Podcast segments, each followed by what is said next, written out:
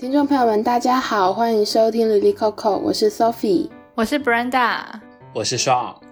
这个节目讨论我们身边 Lily Coco 的大小事，我们讨论台湾文化，也交流两岸经验。节目每周四中午十二点上线，在苹果 Podcast、Google Podcast、Spotify、小宇宙、喜马拉雅、网易云音乐和 QQ 音乐都可以收听我们的节目。今天这一集刚好是九月的第一集节目啦，提到九月。第一个节日想到会是教师节，然后我们在聊天的过程中发现，两岸的教师节是不同天。是，上就有分享说，他过的教师节是九月十号，然后我跟 Brenda 就是从小到大经历的那个教师节，其实是在九月二十八号。嗯，那因为我们三个人就是已经大家陆陆续续的从研究所毕业了。剩下我还没，快了，快了，快了，最后一里路，就有感于今年应该是我们三个，就是大概是以学生的身份度过最后一个教师节，就明年应该就我们就没有人是学生了嘛，所以我们就突然就很想聊说，嗯，从小到大大家都有碰过什么样的老师呢？然后这些老师就是在我们的生命中大概留下哪些痕迹、影响这样子。所以今天这集节目非常的 chill，就是大家 就是开心的乱聊，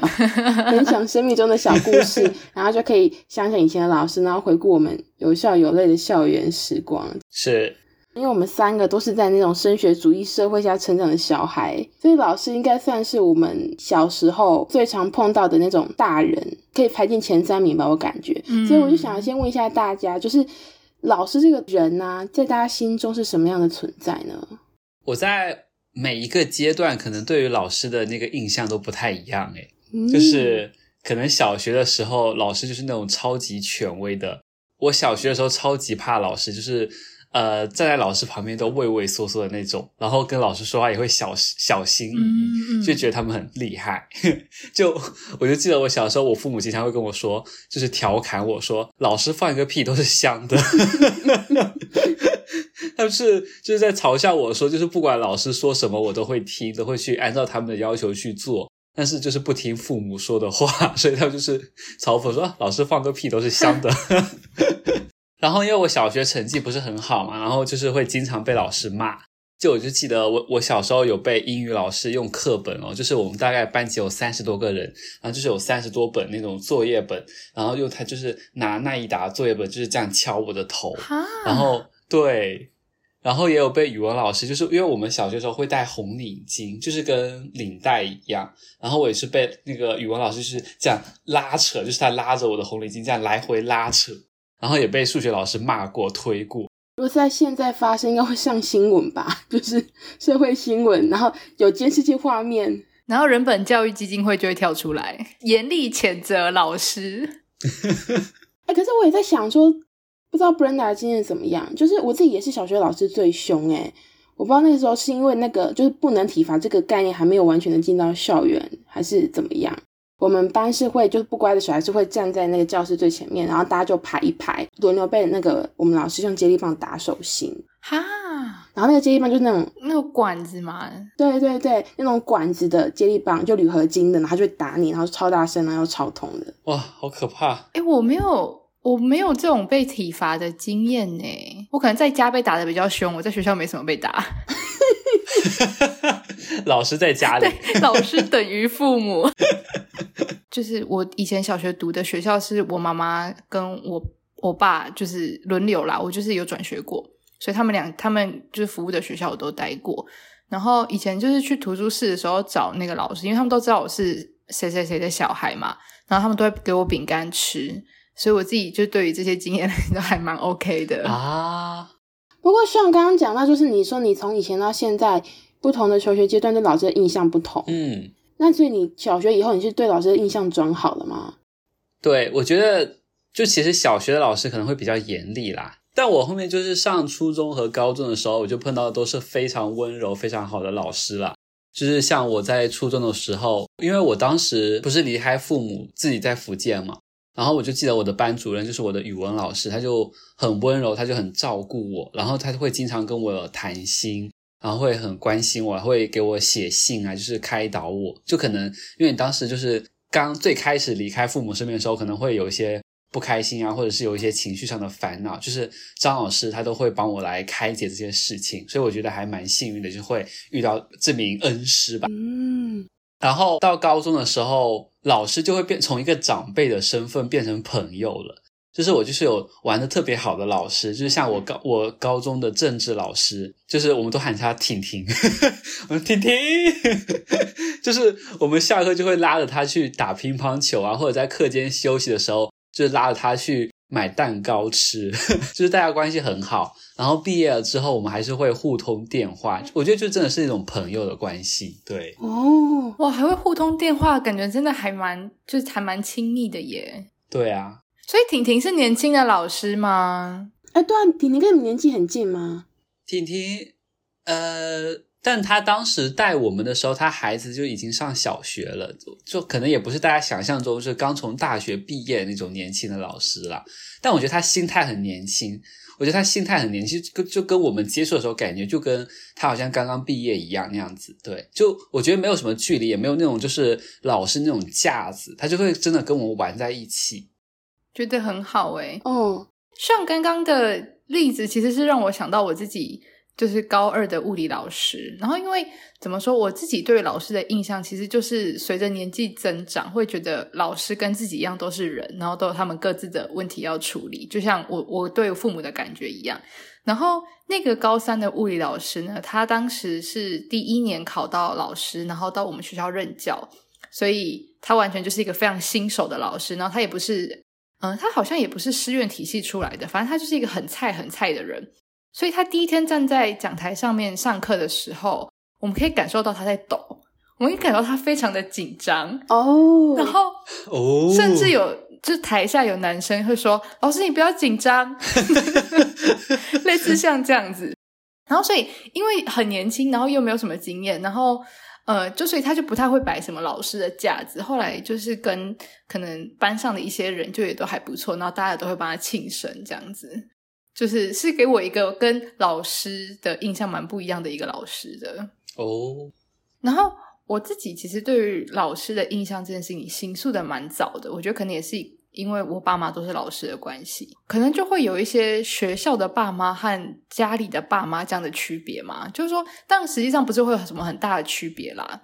只是说你就会感受到哦，他们可能在学校的时候就会有一些在家里不会有的动作，或者在家里的时候会有一些学校也不会有的动作，这样子。但比较有趣的事情是，我自己是到长大之后才知道，不是每个爸妈都有都能够陪小孩子过寒暑假的。这实在是一个非常奢侈的事情。就是作为一个即将成为上班族的人，如果现在有一个小朋友跟我说：“你怎么没有放寒暑假？”我可能就想打他吧。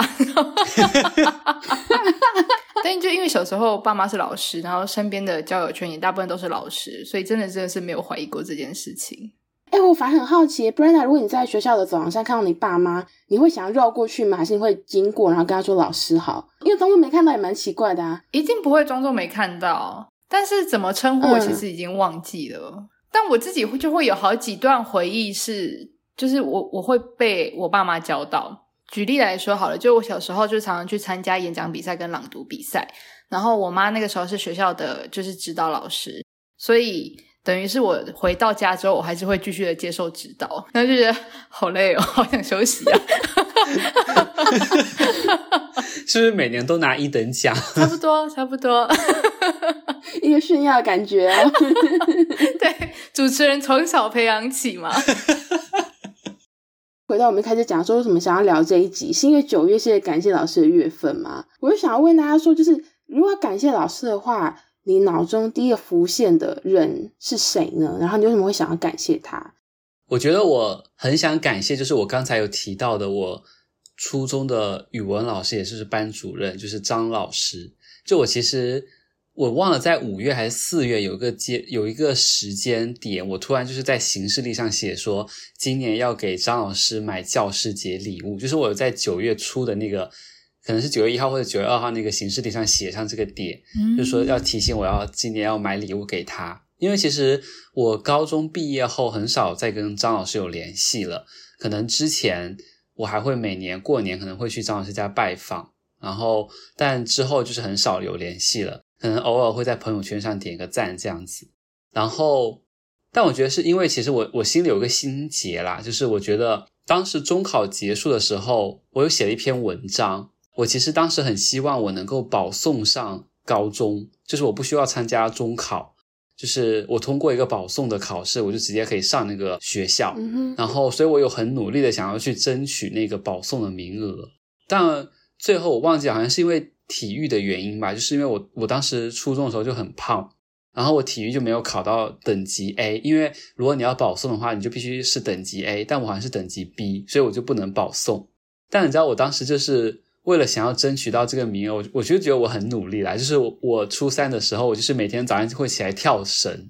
然后因为我们学校有个坡，然后我每天中午放学和晚上放学，我都会去跑那个坡，然后去蛙跳，因为我们要考那个立定跳远嘛。蛙跳。对，我会从那个坡底蛙跳上那个，就是从那个坡这样蛙跳上去，然后这样哇来回跳几次。然后你知道中午放学的时候，那个太阳都超大的，然后那个时候可能就是整个坡上就我一个人在那里跳，然后大家都已经就是回家吃饭了。我觉得其实我为了我想要拿到那个保送的名额，我觉得我付出了很多努力，但当时就是没有保送上，所以我就很失望。那所以其实。当时初中毕业，当然我我后面参加中考也还是上了那那所高中嘛，所以我当时就写了一篇文章，就是感慨说自己这一年的付出，但是没有拿到这个名额，觉得有点失望嘛，这样子，然后就放在 QQ 空间上，然后就是因为我们当时就是大家呃初中同学和老师都会加对方的 QQ 嘛，然后所以大家都会看到我这篇文章，你就会看到很多同学会来安慰我，就是大家下面会留言，会觉得很惋惜。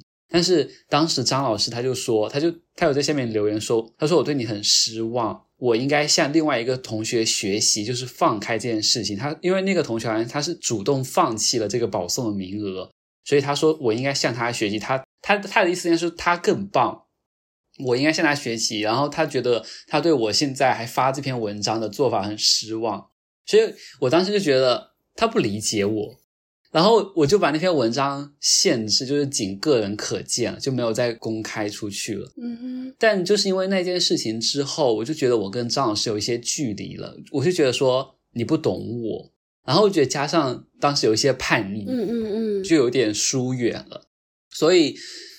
呃，但我觉得很有趣的是，就是我之后有看到张老师他有写了一些文章，可能是他的教学报告还是什么的吧。就是他也有发在网上，我有看到，他觉得他有在对于我而言，他他有想要充当说一个亲人，就是一个母亲的角色，就可能说是学校中的母亲这样的角色来照顾我。然后我其实我后面反思说，我觉得我也有一点好像是当时的对于母亲或者说对于家长的那种叛逆的心情有，因为我父母不在身边嘛，嗯、反而这种心情会会转嫁到老师身上嘛。嗯对，会转嫁到张老师身上，所以我我当时有有一种感受是，他有觉得说我当时对你很好，但是为什么后面你就没有来联系我？就是他觉得说你应该要就是有点感恩的心，但我反而有一点很叛逆的心情，是你希望我来感恩，反而我就不想来感恩的这种感觉，所以我就越来越远，就是这种距离越来越远。嗯，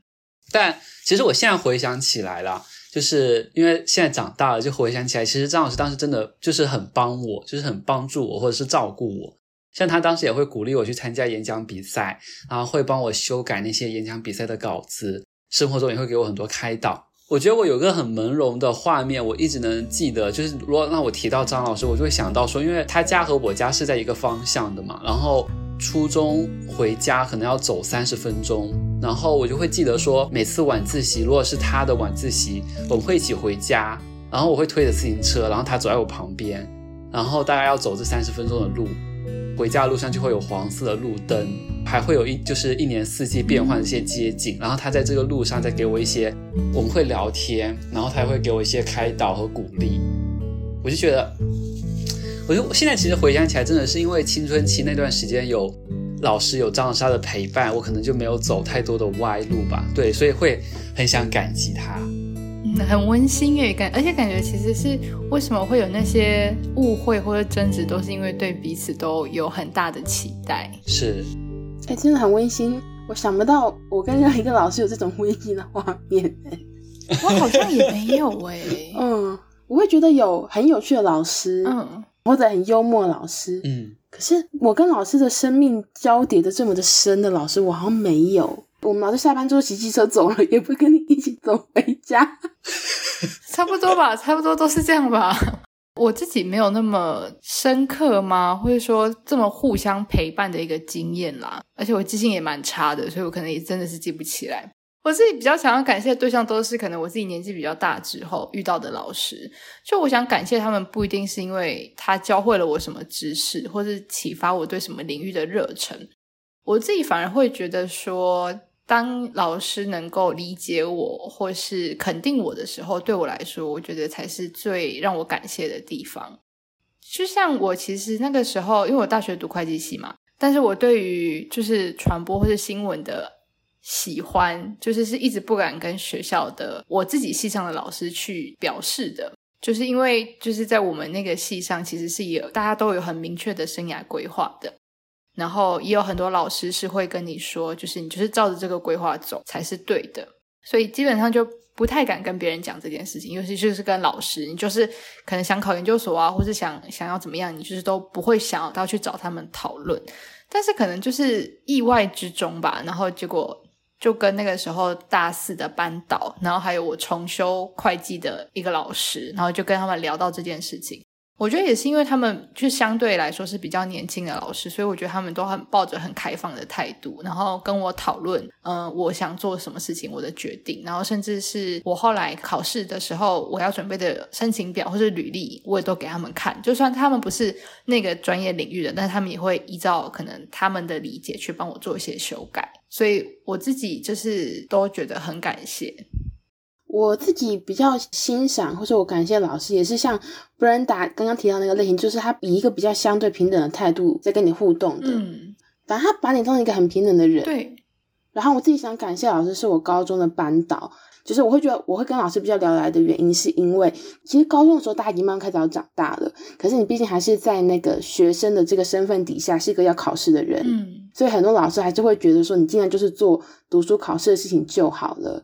不过我们那个老师就是他会有很多有趣的课外活动，跟很多的议题来跟我们讨论。例如说，我之前有分享过，高中的时候有多元成家团体来我们学校分享嘛，嗯、就是那个老师组织的。然后还有包括说，有时候老师会针对同学如果没有做好的事情，他也会指出来。所以有时候你会觉得老师相对比较严厉一点。记得我们高二的时候公民课，然后有一个活动是我们自己要组织一个模拟的法庭，然后辩论一个题目。可是因为那个时候大家就是高二，然后刚分组，然后我们。呃，班级的风气就是大家很想要赶快考得好，这种，所以大家可能就是说招会的时候、升旗的时候，大家都在看英文单词的那个环境之下，大家会觉得打算草草了事啊，就是我只要负责考试读书的事情就好。对于这种课外活动，所以他是在课堂上办的一个辩论，就这种课外活动，大家不是很想要认真准备。然后我们虽然分组要辩论，可能大家就随便分工，然后想说当天就是随便讲讲就好了。可是其实后来我们的。就是班导，就是我们的公民老师，他发现之后，他就，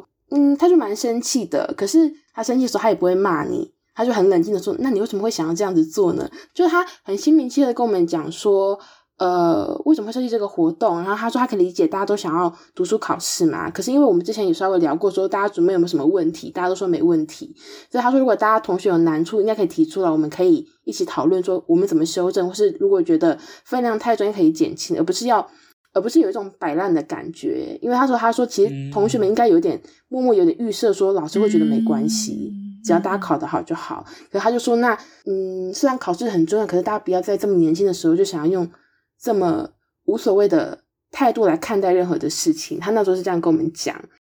那后来就大家就默默觉得说，不要把老师当笨蛋，就是说，因为我们那时候其实有点，我自己觉得还蛮复杂的心态是说。我们那个时候，同学们预期到老师希望我们考得好，所以我们以这个为筹码，其他事情都不想做。嗯嗯嗯，多少有点这样的心态啦。就我们那个学校是一个升学主义的高中嘛，那其实我们一方面很讨厌我们的父母有这样子的心态，可另外一方面，我们是用这样子的心态去对待我们老师。反正那一次那堂那堂课聊那个话之后，就默默有一种恍然大悟、豁然开朗的感觉，就大家觉得说，嗯，我们不可以这样做人啊。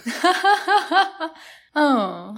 啊，因为刚好我们高中的时候，那时候台湾社会非常的纷扰，就对了，就是刚好那时候太阳花学运嘛，那时候是我们高三的时候，然后因为我们在台南，就是跟台北也是离蛮远的，那时候呃网络也没有到那么发达，所以我们每天早上都会有同学带那个报纸的头条去.我们就可以看到最新状况，然后我们就在讨论这件事情。那因为其实学校的，尤其是社会科的老师。会组织一些，也会有一些教师的联盟，然后到台北抗议的时候也会有人去嘛。然后我们学校也有老师是做这样子的事情，然后包括我们自己的班导，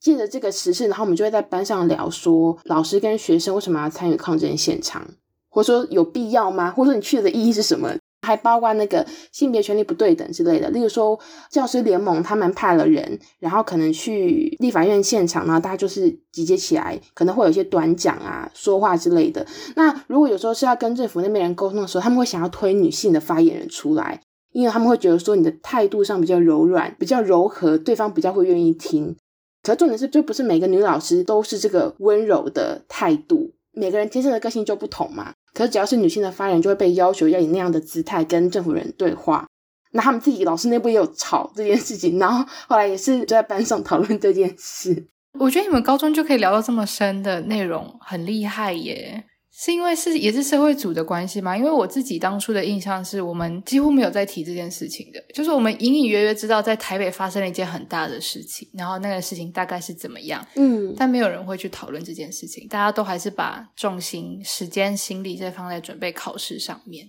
我觉得跟社会组多少有点关系耶。就是因为这个事情，你也可以用公民的角度来聊，你也可以用历史的角度来聊，对，然后就有很多可以聊的，然后大家就聊在一起，很棒哎。对啊，而且我们老师有时候上课上课还说，哎，说不定这个大考时候会出哦，社会热点，然后以时事切入的考试，这也是有可能的，对对对。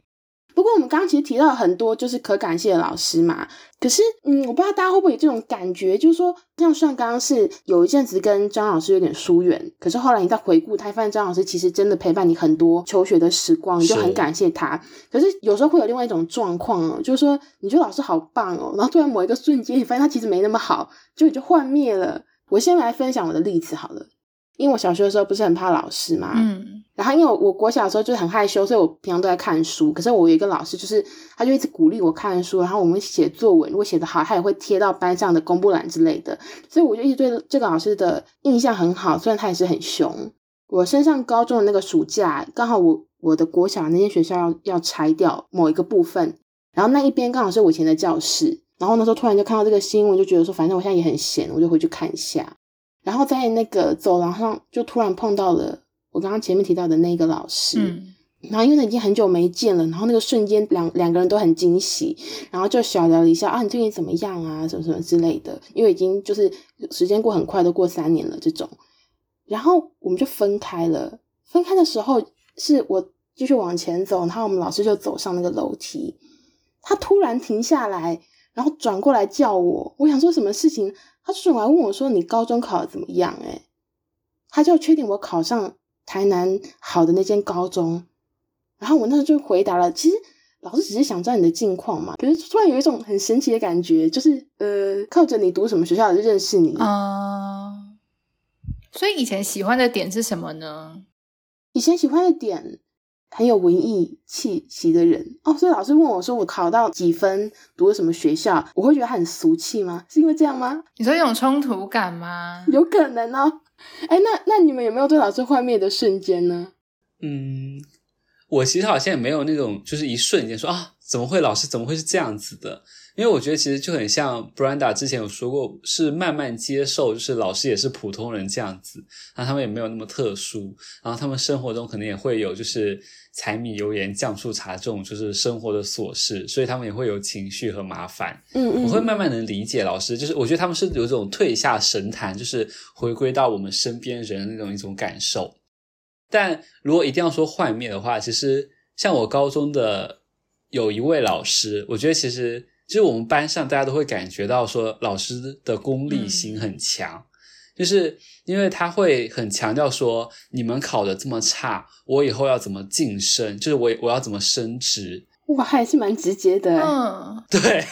就是他会他会直接跟你说，就是你们要考得好，这样我之后才能有好的事业。但其实我也能理解，因为我觉得我们之前有被宣传很多，就是教师就是很神圣的一份工作啊，就是要很无私奉献这样子。但可能对于老师来说，他们也就是觉得说这是一份工作，我需要，我可能也还是需要说在职业上有晋升啊，或者有更高的薪水啊，这样子一些，我觉得是比较现实一些因素会在啦。当然，就是这位老师他的教学能力真的非常好了，就是。把我们班数学的成绩有提高很多。啊，什么东大特训班哦？对，我刚才也想到这个，笨蛋跟丑女全部都给我去读东大。对，但对我自己来说，就是我我觉得其实我最先幻灭的不是老师本人哦，而是老师的小孩。就是因为刚刚前前面上其实有说嘛，就是会觉得说好像老师的小孩在学校的表现都会很好，然后或是会被照顾得很好。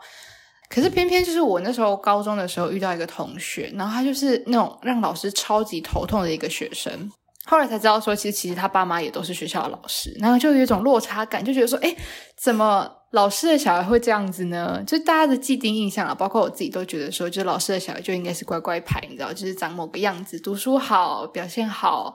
成绩好等等的，但是我觉得这其实就是对老师还有老师的小孩一种束缚啦，就会觉得说你好像应该是要达成某个榜样这样子。既然老师是学生的榜样，那老师的小孩也应该是学生的榜样的感觉。然后至于老师的话，我自己比较印象深刻的是，我去年还是前年的时候，反正就是我考上研究所之后回去找我的国文老师，然后因为他是我高中的时候就最想要获得认可的一个老师。他给人的感觉就是他很不像传统你想象得到的那种国文老师，就是好像就是刻板印象哦，就是好像国文老师是头发长长的，然后会穿飘飘的衣服，然后会很有气质，然后在校园里面就是很优雅的行走。但他完全不是，他就是一个头发很短，然后。就是每天都穿就是 T 恤加裤子的一个女老师，然后表情很真，就每天都很臭，然后就会骂东骂西的这样子，你就会觉得说哦，好酷哦，这老师很不像一般的老师，然后或者他就会觉得说啊，好像学生都没有什么有意义的活动，然后就会嗯帮忙就是举办一些活动或者是开一些课等等的，就是种种你都会觉得说很想成为像他一样的人，成为像他一样有个性，然后就是为学生付出的人。嗯嗯嗯然后，所以我那时候就是很积极争取要当他的国文小老师，因为就真的很想要，你知道，有比其他学生更多的一些相处的机会。然后，就是其他同学都看得出来，就是我非常喜欢他这样子。Oh. 对，但是，嗯、呃，可能毕业之后，陆陆续续就会听到一些传闻嘛，也不是传闻，就是别人的回馈，就是说好像觉得老师可能高三的时候带学生的方式就很填鸭，就是一直发考卷，就好像也没有真的是要让我们。嗯，好像学好国文什么的没有，他就真的就是你成绩就是在那个时候，他就要帮你就是堆砌起来，然后或是说有另外的同学就觉得说，其实那时候听到老师的一个言论，就觉得他好像就是对于同志就是没有那么的认同，类似像这样子的话。然后就让我发现哦，原来是这样子吗？我当初完全没有发现诶，就有种爱蒙蔽我的双眼的感觉。然后 我就是一路追随，然后一直到高三嘛，然后到大学的时候还偶尔会有一些小小的联络。但就是我那时候后来考上研究所之后再回去找他，然后我就跟他说：“诶，我考上研究所了。”然后他就说。就我原本预期啦，他就说：“哎、很棒哎，你读了可能你想读的科系什么的。”但没有，他就说：“哎、你怎么会去读这个科系？我女儿原本大学读这个，后来她不读，因为她觉得就找不到工作。”就我就说：“嗯，这不是我要的答案哎。”然后就会有种，然后他后面就一直开始讲他女儿的事情。我就说：“哦，所以其实一直以来，就是学生对来说，就是都是其实在你儿女之后的嘛，因为他刚好儿子女儿跟我是同一个年纪的。”嗯哼，所以我就发现哦，原来是是这样被作为一个比较的对象，然后也不是真的是我是很重要的人的那种感觉。当然，我觉得我自己现在来看就觉得说这很正常，因为他就是他有他自己的生活，他的家庭，然后他也是一个有多重形象的人，并不真的是我当时崇拜的样子。嗯嗯嗯，我觉得你这个经验跟我刚刚讲那个，我老师突然问我考的怎么样，那蛮像的，蛮像的。因为我那段时间刚好就经历了一个很大的除魅的现场，也也不是现场，就是说，反正我我有一段时间我把它称之为除魅，就是有好几个。我可能小的时候很崇拜、很敬仰的对象，然后当我到了某一个年纪，我再重新回头去找他们，或是跟他们聊天的时候，然后发现说，诶，他们跟我原本想象的很厉害的那个人好像不太一样了，就会发现说，原本想要从他们身上得到认可的人，你再回头来看，你就发现，诶，好像不需要得到他们的肯定了。有可能是因为我自己想要追求的能力已经超过他了。那当然这是好事嘛。那当然你也发现说自己可能没有必要对于对方抱有这样子的敬畏或是憧憬。嗯哼。所以，嗯，当时有经历蛮多段像这样子的感受，就不只是老师，可能还有以前一起共事过的人这样子。但我觉得这反而是一种解放啦，就是让对方让彼此都可以更平起平坐的相处。因为我自己如果是对于对方抱着一种敬畏感的话，我可能是没有办法很放开自己的去跟他相处的。就不管是我自己的言行也好，或者能力也好，都会可能都是会可能打个折扣的。你是怎么获得这个经验？还就时间到了之后，他就慢慢的褪去？就除魅这个经验，嗯，我觉得真的就是随着时间过去，然后你的能力就是会慢慢累积。耶，就是你可能当下你也说不出来自己到底累积了什么东西，但是到了某一天，你就发现哦，原来。是这样子啊，就或是说，可能自己的世界观会越来越完整，然后你就会发现说，有一些观点你是可以跟别人去讨论的，或者说你对于某些言论，你开始是有自己意见了。就是因为以前可能真的是对方说什么就会很信啊，你就会全部都买账，就说嗯，没错，就是这样。但后来发现哦，其实不是诶，其实是我自己有另外的一套说法的。刚才 Brenda 有提到就是除魅的那个过程嘛，然后我就想到我以前小时候的时候。就是我也觉得说老师是一个很神圣，然后就是你要很尊敬，就觉得他是一个很特别的人。然后我就记得是当时应该是看了一些电视剧，就是影视作品，然后就是 你知道影视作品就会有一些，就是他在工作上可能就是很很严肃，然后他可能是高官啊，或者是就是就是受下属就是很敬仰的一位人物，但是因为影视。影视作品，他还会再拍他在家里面的现状，然后你就会看到说，哦，原来就是这样的一个人物，他可能回到家中，嗯、他也是跟我一样，嗯、就是会有，就是会需要面对很多问题。啊、然后我想说，啊，那老师是应该也是这样子啊，就是只是我们没有就是电视剧拍到他们背后的故事，嗯、但是他们也是有。就其实我我我之后就是像我之前有时候会去参加那种演讲比赛，我想说下面坐的人也都是就是跟我一样，回家还要可能被老婆骂的人，大家都是凡人这样。对啊，所以我也可以抱着这种心情去面试吗？我是不是也应该抱着这种平常心，就是说他等一下应该有很多他自己的柴米油盐要处理，那我去 跟这个人面试呢？对呀、啊，哎，这样想好像就不会那么紧张哎，对啊、蛮需要的。或者有时候你就把它想象成他就是你的家人，就是等会就是你要回回家跟他一起吃饭，应该是办不到了，有点就是 压力不会很大。我应该不行吧？那我可能会变得太随意吧？我可能开始就是这样手撑着这样跟他聊天，今天怎么样啊？这就是不被录取的原因，会被傲吧？这绝对会被傲吧？把一切看得太轻了。对呀。那其实聊到这边，我们前面都是用学生的角度来聊各种老师嘛。可是我就很好奇说，我们毕竟也是你知道，在人生中活了二十几年，大家自己有没有当过老师的经验呢？例如你可能当过助教，或是有教同学功课。你如果有当过老师之后，你有因此对老师或是教学这件事情产生什么新的想法吗？我没有当过老师啊，就是我也没有当过家教，但我有就是教过。亲戚的孩子做作业，这种算吗？短暂的小老师一两天，然后我当时就觉得说，哇，老师真不适合我，因为我是一个没有耐心、脾气还暴躁的人。天哪！就是如果我当老师，我就是会经常被学学生举报说，校长就是爽老师又在班上发脾气。爽老师就是刚讲那道题就讲了三遍，他就发脾气了。他就说，他就说你们怎么都不懂？完全可以想象哎 不行，我觉得。对，孙老师就天天就是就是抓头，就是啊，怎么会不懂？所以我觉得其实当老师真的蛮难的。就是你看，就是我我连教一个孩子都都会崩溃。一般老师他要带两到三个班级，然后一个班级如果最少是四十个学生，就会有一学期就会有一百二十多个学生。老师真的是想要帮助学生去提高成绩，就让他们成长。我觉得真的是要花很多精力。就听上这样算一算，真的觉得说人数非常庞大耶。就是因为我自己大学的时候有当过一阵子安亲班的老师，然后可能那个班级可能也不过不超过十个人，但我就已经受不了了。就是我每个礼拜其实只去上一两天班。然后可能每天晚上就大概三个小时，那我就不行了。我真的觉得他们就是一群被宠坏的恶魔，真的超可怕的。哎，有时候小孩讲话超毒的，哎，好可怕哦。对，讲话很毒，然后就是他们就不把你当一回事。不过我自己其实大哎研究所的时候当了蛮多次助教的，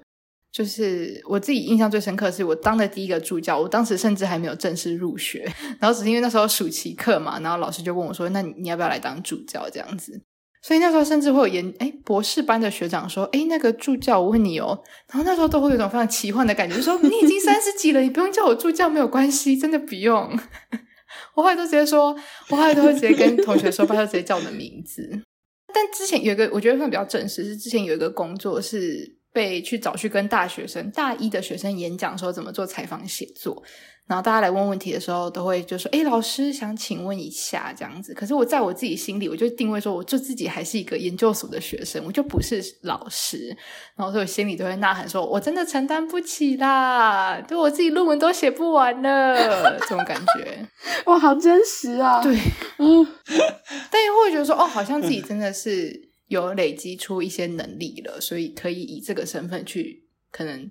去交给更年轻的人的这种感觉。我的经验也是哦，就是因为我之前有分享过，我大学的时候有参加我们学校的国际志工社嘛，然后我们是去就是青海的玉树的小学去当志工，然后去设计一些教案跟当地的就是小孩子交流这样子。嗯、那因为我们出队之前，就是会有有出过队的学长姐就跟我们讲说，当地的小孩会习惯称呼。我们为老师，可是你要跟他强调说，不要叫我老师。就是第一个，就是 Brenda 刚刚讲，我们承担不起，对，我们只是大学生，然后刚好有这个机会，然后去那边就是分享一下不同的科目而已。所以我们就说，请你们要叫我哥哥姐姐，就是你可以叫我一个我的名字跟哥哥，或者我的什么名字，然后叫姐姐，或者叫我的名字就可以了，这样子。可是我真的去当地之后才发现，就算你最后硬把他们就跟小朋友说，请你不要叫我老师，可他们其实会抱着那样的心态去看你，对，然后就会变成责任重大。然后因为小孩是很敏感的，嗯，不只是把你当老师，就把你当成一个可信任的大人，或是可信任的哥哥姐姐，嗯、就是你会身上会默默会背负很多责任感，然后就是说你必须要谨言慎行。就是我人生这一辈子说话最小心的一个月，就是在那里。平常都很冲撞诶平常都有点太自由了。例如说，有一个地方我就没做好，就真的完全没做好，这是我到现在都很后悔的点，就是。我们那时候我们在班上，就因为大家都很活泼嘛，呃，例如说像我，我是很明显我我是在平地长大的人，所以我去，例如说海拔那么高的地方，我就是刚去的时候，我们都不能乱蹦跳就对了，我们走路都很缓慢，然后小朋友都笑说好像老人这种之类的，嗯、就是很慢，然后就说因为我不能跑起来，因为我怕我氧气会不够，至少你上去前三天要适应一下这样子。然后那时候我们班上有一个很乖的同学，就是他会默默帮我们搬本子。他都是默默做那种哦，就还不会跟你邀功这样子。我作为一个被帮助人，我就很感谢他。可是他又很默默，所以后来有一次下课，然后那个同学就默默来跟我讲说，不知道我可不可以画一个东西送他。然后我想说，当然好了，这有什么不好？然后我就我可以画你，然后我就画了一个他在一个小张的纸上面，然后送给他这样子。结果送了一个人之后，所有小朋友都都跑来跟我要哦。就我那时候才发现事情大条了，然后同学们就开始会嫉妒。就会觉得说，为什么 A 有跟 B 没有？Oh. 因为他的朋友来跟我说，我们可不可以也有的时候，我没有想太多，我想说，多了两个小孩来，我就多画两张就好了嘛。可是后来就会不行，就是会越来越多人来跟你要这样子。然后因为我们去，我们只是帮忙上几堂课，嗯、其他的课是他们的老师也会上课的，嗯、我们就不会去班上这样子。可是就变成班上的气氛就变得很躁动，然后我压力超大，我就觉得说都是我害的。这蛮可怕的，我自己觉得蛮可怕的